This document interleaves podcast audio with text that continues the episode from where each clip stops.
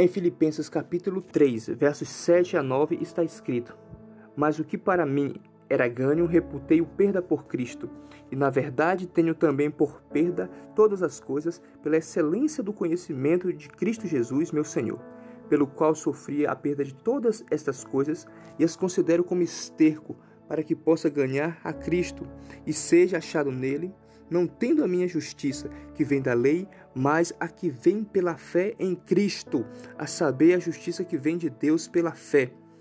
Estas são palavras de Paulo, o homem que redesenhou o mundo de sua época com a mensagem não inventada por fruto de sua imaginação e nem por nenhum dos seus mestres, mas extraída de um profundo relacionamento com Cristo e do conhecimento do efeito de suas palavras.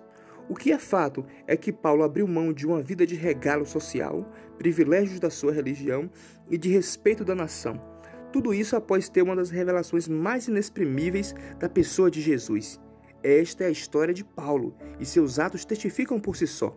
Mas o que eu quero dizer é que podemos viver uma vida substancial se buscarmos experimentar o que Paulo experimentou, que é a excelência do conhecimento de Cristo. Com estas palavras, eu não estou dizendo que tudo que conquistamos até a presente data não tem a sua devida importância, mas afirmo que o que temos é pouco se comparado ao que podemos adquirir, que é a excelência do conhecimento de Cristo. Talvez alguém diga: eu tenho posses, diplomas, uma boa posição social, nada me falta. Em se tratando de eternidade, qual será a relevância disso? Façamos as seguintes perguntas, pelo que Paulo é lembrado hoje e será lembrado na eternidade por aquilo que ele adquiriu mediante seus talentos ou graças ao que ele realizou através da fé em Cristo. Daqui a mil anos não estaremos mais aqui. Nossas conquistas não passarão de prêmios de uma temporada que passou e que não volta mais.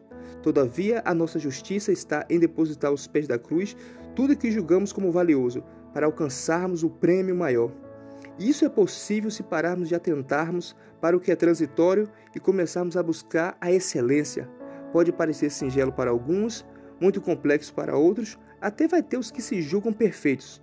Os alheios vão dizer que é inviável, mas fato é que Paulo estava encarcerado quando estava adquirindo a excelência do conhecimento de Cristo.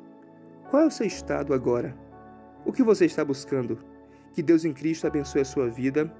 Amém.